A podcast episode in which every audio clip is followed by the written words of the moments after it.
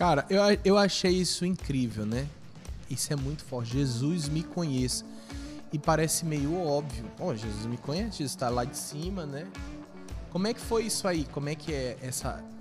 A palavra me conheça, ela, na verdade, ela, ela tem dois significados ali na Bíblia, né? É, é tanto o conhecer de. Que, é como tu falou, esse, né? De que Deus ele já conhece todo mundo, ele conhece as pessoas. E o conhecer de relacionamento. Uau! Que é o ponto. Aí foi que, é o, que é o ponto, né? Então é.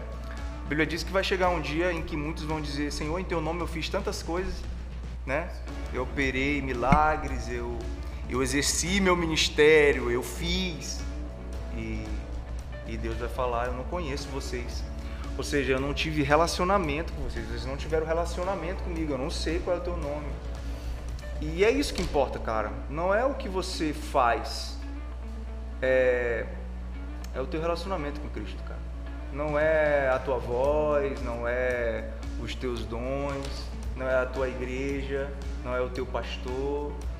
É, se você tem quarto com Jesus, se você tem relacionamento com Jesus. Sim. Sabe? É, e essa canção fala sobre isso, porque realmente é isso que importa. É Jesus nos conhecer no sentido de, de ter relacionamento conosco e a gente ter um relacionamento com Ele. A gente canta, né, Paulo? Jesus me conheça, a gente está querendo dizer, Jesus, eu quero ter um relacionamento contigo. Essa é a mensagem. Então, é, essa canção é sobre isso, né? Tiveram algumas pessoas que, poucas pessoas que vieram me perguntar, tipo, Pablo, eu não entendi porque Jesus me conhece, ele não já me conhece? E aí veio essa, né, a base, né, da mensagem, ó, oh, cara, é sobre isso, é sobre relacionamento. Ele te conhece, mas será que ele te conhece profundamente no sentido de vocês são amigos? Sim. Né? Vocês são amigos. E então, tem tudo a ver com o que vocês estavam falando